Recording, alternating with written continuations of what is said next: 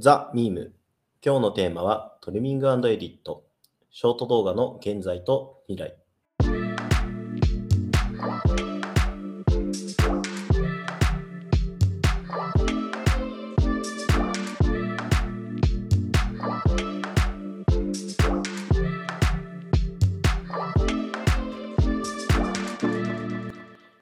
このポッドキャストはトゥーナインがお届けするこれからのトレンドになるかもしれない海外のちょっとマニアックなトピックを紹介し時代の変化を感じてもらう番組です。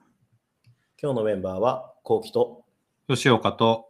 佐渡店でお送りします。はい、えー今日のトピックですが、えー博報堂から推し活における新たなコンテンツ消費スタイルはトリミングエディットである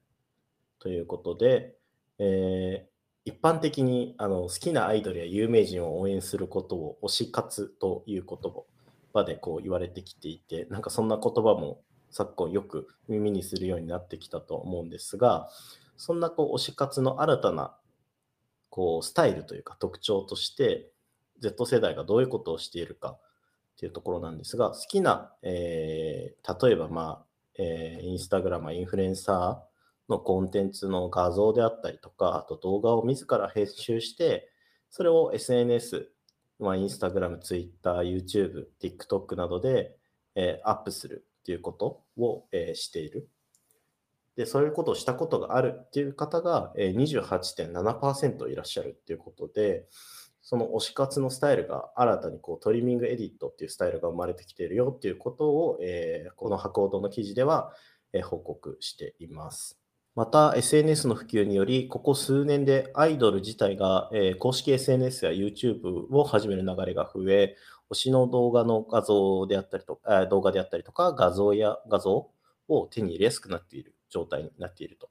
えー近年では TikTok や YouTube、Instagram のリール動画など短尺動画が、えー容易になったことで、えー UGC、えーユーザーが生成するコンテンツですね、を作成して、えー投稿し、さらにそれを投稿を他の人が見て、えー推しにはまるというようなこう新たな消費サイクルが生まれているということです。今までアイドルといえば磨かれたルックスやパフォーマンスを提供してきていましたが、近年ではそれに加えていかにこう推しの素の姿が見られるかどうか、そこからこう浮きま浮き彫りになる他のメンバーとの関係性、まあ、人間模様ですね。それがこう新たな発見感っていうものをこう感じさせてくれて、それがこう推し活につながっていくということで、えー言われています。でここで今、えー今日のこのトピックうんうん。の中で出てきた、えーポイントとしては、えーいわゆるこう短尺動画、リールであったりとか、TikTok、あとは YouTube ショーツですね、そういうものがあって、そこでこうトリミングされたコンテンツが非常に増えてきている。まあ、YouTube なんか特にそれが顕著であったりとかすると思うんですが、えーその今、そのショート動画っていうところが、えー今どういう状態になっていて、で、これからどういうふうになっていくのかっていうところについて今日は話していこうと思います。なるほどね。でもあれだよね。そもそも、だから、その、コンテンツも増えたし、利権関係にみんな緩くなったんだよね。そうですね。なんか結構、まあ、一昔前っていうか、ほんのちょっと前ってこう、著作権、著作権っていう話だったと思うんですけど、うんうん、今はどちらかというと、は拡散されてなんぼっていう状態に結構なってきているなっていう。むしろまあ、拡散してもらうための、えーアクションを取っている人がこう増えているっていうところがポイントかと思います。そうだよね。だから、BTS とかはそれでうまくやってて、韓国習ってきたって感じなんじゃないのかね。みんな、どの国も。うん、そうですね。韓国とかって、だからこう、何こうパパラッチされる写真とかも、もう別にどんどん使っていいよっていうので、すいろんな人に写真撮られるために、もう初めからギフティングされた商品を着て登場するとか、流通される前提でもうアイドルたちは行動してるとか言うもんね。昔からね。そうですね。もうそこも含めてこうディレクションされている世界みたいな感じですよね。そう。だからまあ、そう、ディレクションされてる世界だし、流通されてなんぼってことがみんな分かってきたからこそ、そういう日本の中でも推しメンを押せる環境になってきたんだろうね。うんうんうんうん、そうですね。なんかそんなこう、えっ、と、今、その、うまくこう、自分たちの発信をするためにこうショート動画っていうものをトリミングエディットされた、えーショートショート動画っていうものが、えーどんどん増えているんですが、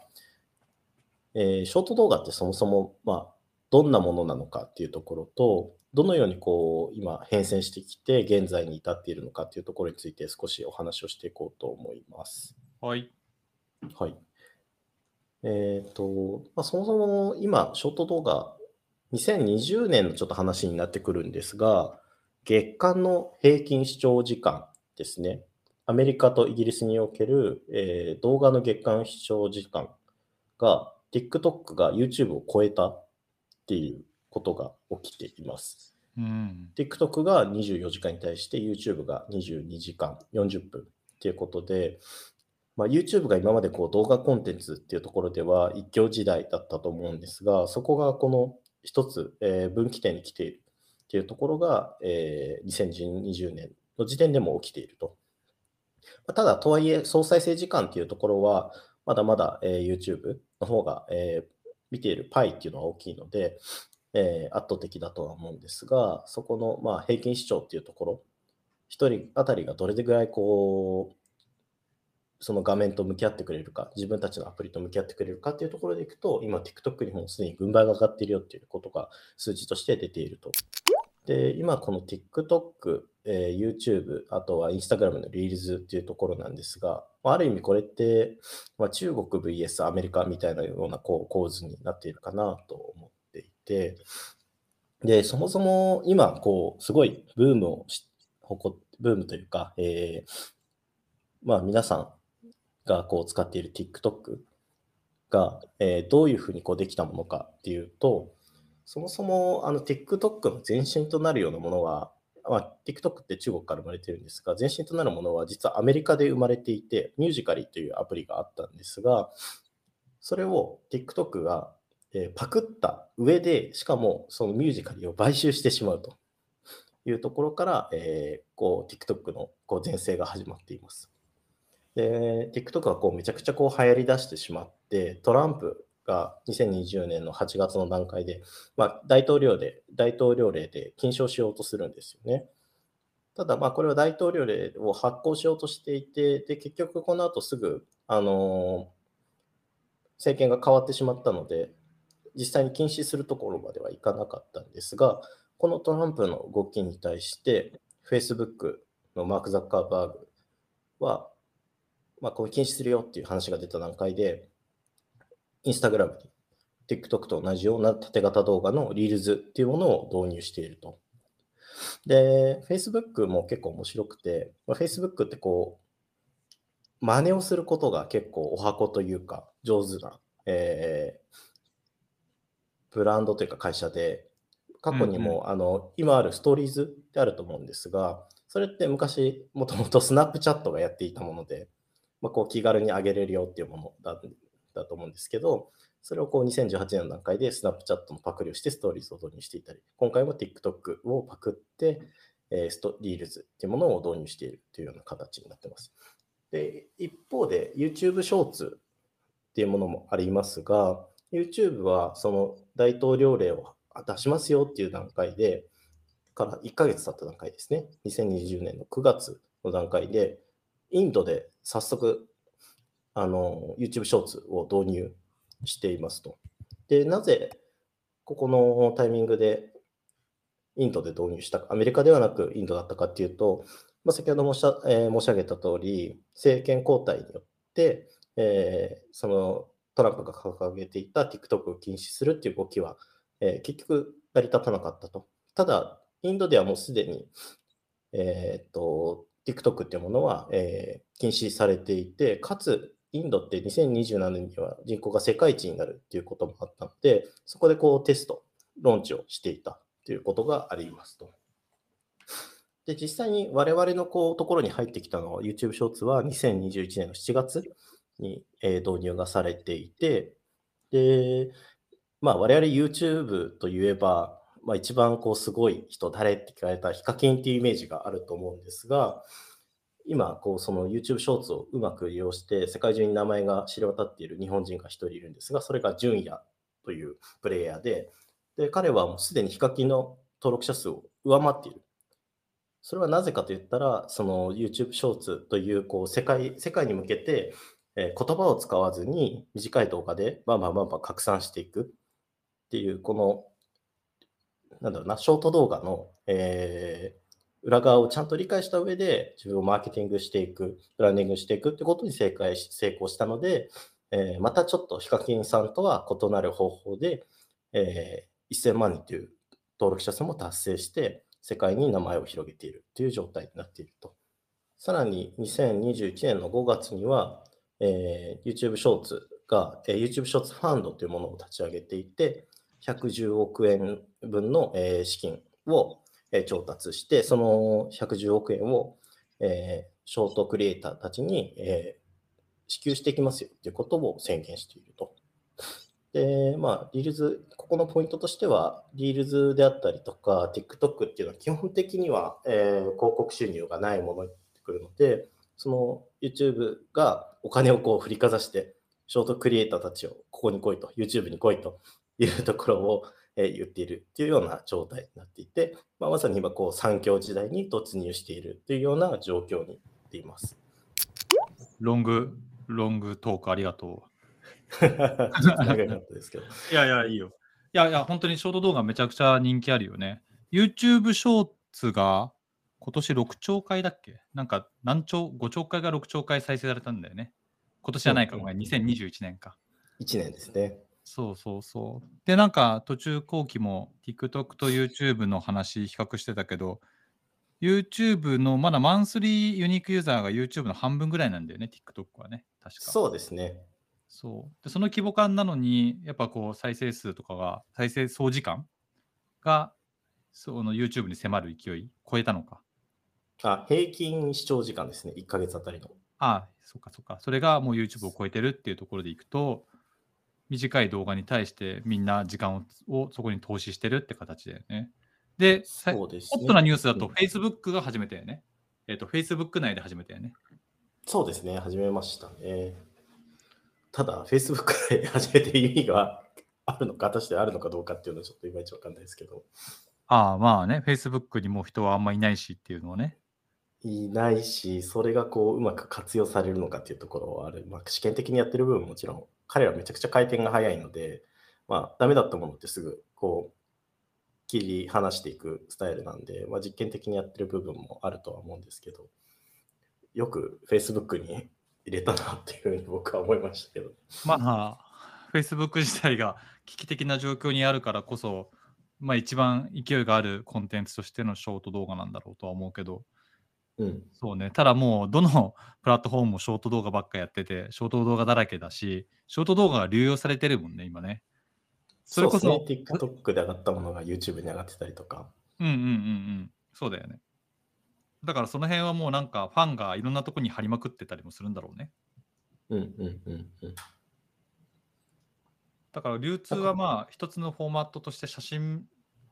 と同じぐらい結構流通しやすくなってるのかもしれないよね。ショート動画というものが。そうですね、なんかやっぱこのスマホが普及したっていうところがすごいでかいですよね。まあうんうん画像ではなくてこう動画を気軽に自分が撮影してそれをエディットして発信するっていうことが、まあ、ハードウェアソフトウェア含めて急激にここ56年で進化してきていてそれが誰でもできるような状態になりそれにこうもう慣れている若い世代っていうのはさらにこう自分が撮ったコンテンツだけではなくて先ほどの最初のトピックであった通り発信している自分の推しの、え動画であったりとかそういうものを拾ってきてエディットして発信してそれをする行為が応援であるというようなこう状況になってきているっていう、まあ、結構あの不思議な状態ですよね。そうだね。不思議な状態なんだが、でもあれだよね、うんうん YouTube はそういうトリミングして再再アップしたら、オリジナルがどれであるかをちゃんと認識して、オリジナルにもちゃんと課金される仕組みになってるんだよね。そうですね。オリジナルにも課金されるし、それを発信している人たちにもえ収入が入るようになってくるそう、つまり形それって、そうだよね。それ、つまりそれって YouTube がそれを推奨してるわけだよね。そういうことですよね。うんうんコピーどんどんしていけよ、増殖させていけよってことを言ってるっていうメッセージからすると、トリミングエディットは、まあ、プラットフォームからするとどんどんやってほしいものであって、それによって彼らが欲しい消化、えー、と消費時間、ひ人々の時間をそこで奪い取れるんだろうね。それだけ中毒性があるものなのかなと思うけどね。うんうんうん、そうですね。まあそう、プラットフォームもそうですし、その動画のホストとなる人たちにとってもメリットが非常にある。まあ、何もしなくても勝手にその自分たちをこう認知してもらえるきっかけっていうのがこうできていくわけなんで、それってこう、まあ、非常に、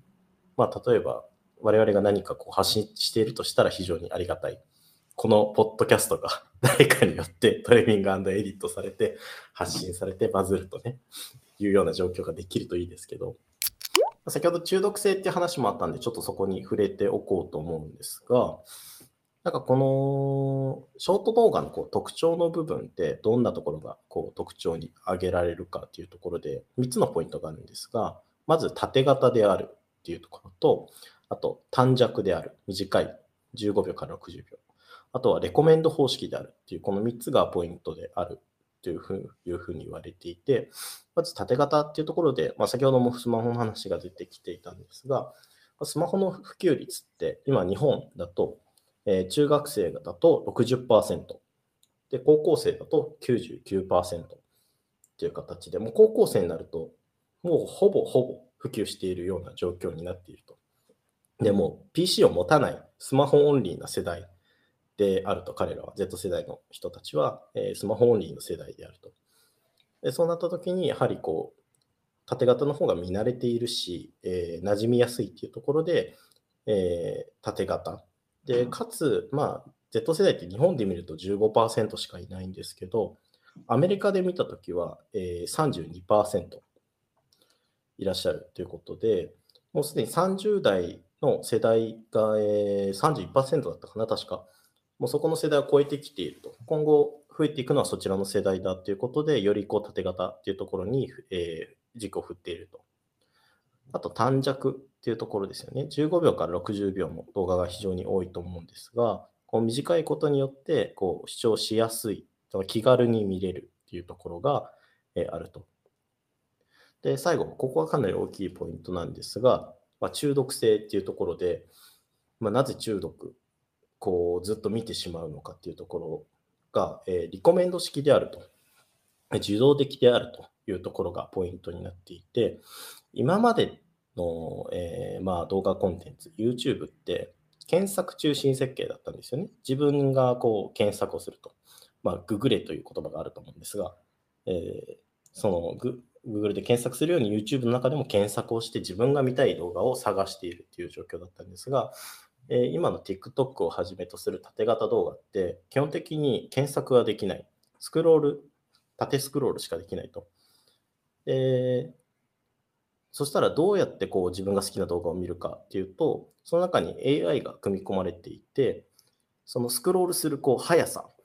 動画をこう見る維持の時間で最適な動画を、えー流してくれる、表示してくれるようになっていく。で、いらないものはどんどん弾かれていくっていうところで、まあ、今までこう選択をしていくっていうところにこう、人間って選択をする限界の回数が1日の中で決まっているっていう話がありますが、その選択をしなくていいという話になってきていて、だからこそこう、ずっと、え見続けてしまう。ある意味、終わりが自分で決められない状況みたいなものができているっていうところが、こう、中毒性の話になってくるかなっていうところですね。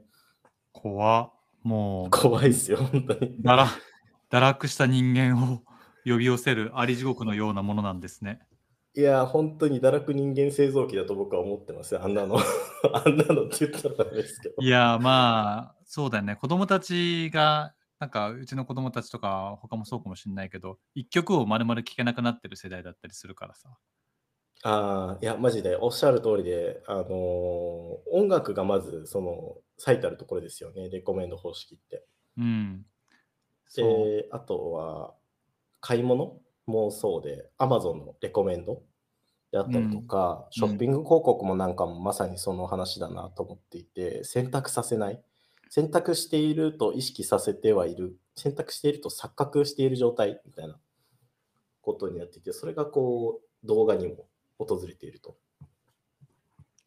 いや、そうだね。いや、そのレコメンドによって手のひらの上で転がされてる感もあるし、あとは、そもそもなんか10分ぐらいの動画が長えと思う世代なんじゃない？うんうん、もう短くてザッピングザッピングザッピングしてなんとなく見て1.5倍速2倍速で見るみたいなそういう情報の取り方をする世代だからこそショート動画みたいなものがいい感じなんだと思うけどね。サトテンは結構そういうショートショート動画とか見る？うーん。なんか、見ない。なんでか、なんでか知らないですけど、なんか異様に TikTok が嫌いなんですよね。ああ、そうね。ちなんょっとひねくれてるからね、君は。いやいやいや。いや、でもなんかえ最近、うんうんここ数ヶ月、YouTube もなんか、あの、表示、トップに表示されるのをレコメンド式に変えたらしくて、フォローしてないチャンネルの動画とかも、確かに最近流れてくるなと思ってたら、そういう変化があったっぽいですね。TikTok すごいのはあれですよね。フォロー登録されてる人数よりも多く再生が回るっていう仕組みがあるじゃないですか。そうだよね。しかも、ビギナーズラックみたいになってるのもね。うんうんうん。えっ、と、TikTok のレコメンドエンジンって、基本フォローされてない人にもちゃんと表示されていて、やっぱフォローされる？中毒、えっ、と、そういう仕組みになってると。やっぱそのフォローされて、あれ、どんどんどんどんフォロワーが集まるってことが中毒性を促しているので、そういった意味で、なんか TikTok って、やっぱこう、ドツボにはまる仕組みがうまいよな、なんてことは思ってますけどね。思ってるというか、まあそう言われてるよね。そうですね。うんと、だからこそ、こう、なんだろう、高回転で、こう、視聴がこうどんどん回るからこそ、結構そのショート動画って、ある意味、面白い使い方もあるんじゃないかなっていう。今なんかこう、一個の側面でしか見てないと、ショート動画ってこう、なんだろうな、面白いコンテンツを発信するための場所とか、まあそれを使って何かお金を稼ごうっていう人たちもいるけど、結局ショート動画単体だと結構きついというところが、まあ情報を見ていると分かってきて、まずフォロワーがいない状態でショート動画でこう面白いものを発信しようぜってなって、すごいこう、めちゃくちゃこう回転して、視聴数がこう360万取れた、360万回再生された1ヶ月でってなっても、入ってくるお金ってめちゃくちゃ少ないらしいんですよ。1万いかないぐらいらしくて。360万再生とか取っても。うん。うん。まあ、あの、長い動画と比べたときに、本当にビビたるものだと。だからもう、高回転すれば儲かるっていうものではないと。かつ、なんかいきなりそこでこうフォロワーを一気に増やしていくってこともなかなか難しかったりとかするので、それをまあ何に使うかっていうと、まあ、割とこう CM 的なこう立ち位置で使っていくべきじゃないかっていうところで、えー話をされていて、その、まあ、最もこう見られる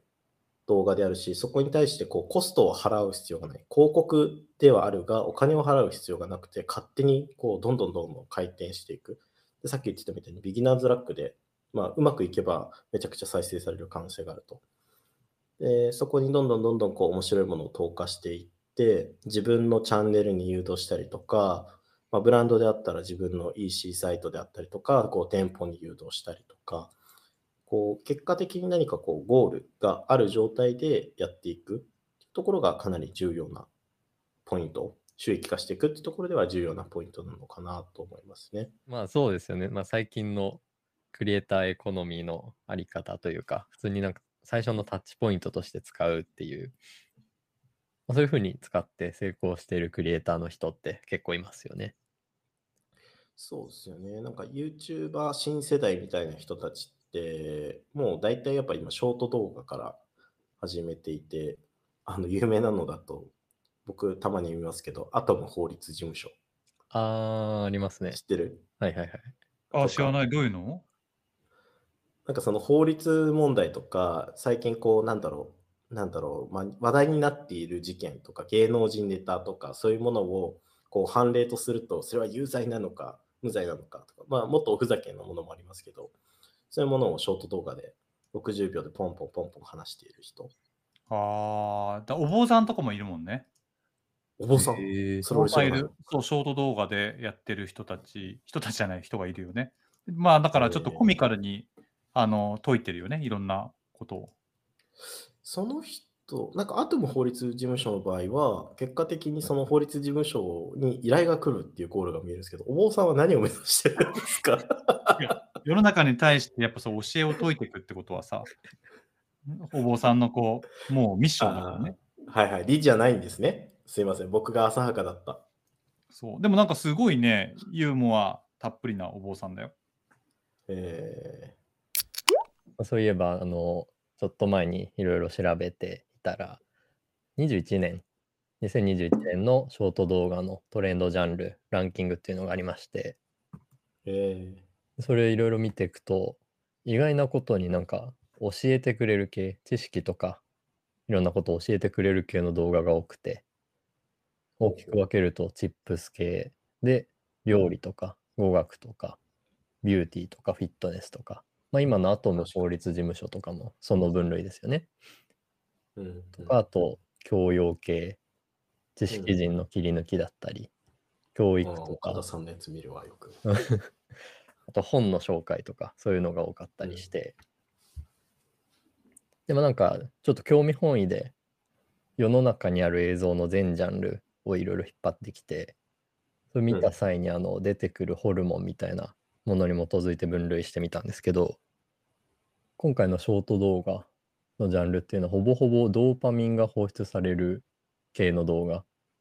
マジか。すそういうことに気づいて、へえで、ドーパミンんなことある。そうなんですよね。なんかドーパミンは基本なんか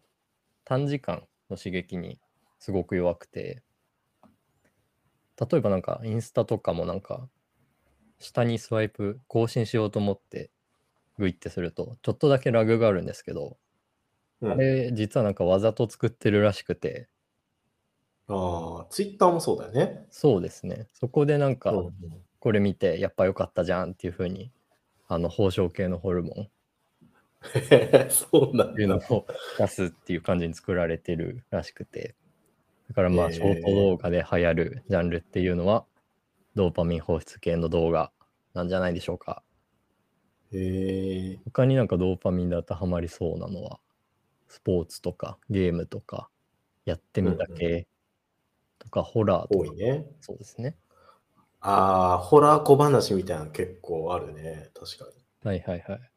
ありますね。なんか、そう考えると、あれだね、なんかこう、こう特定のこうジャンルがバズるっていうことがもう結構こう明確に出ているとすると、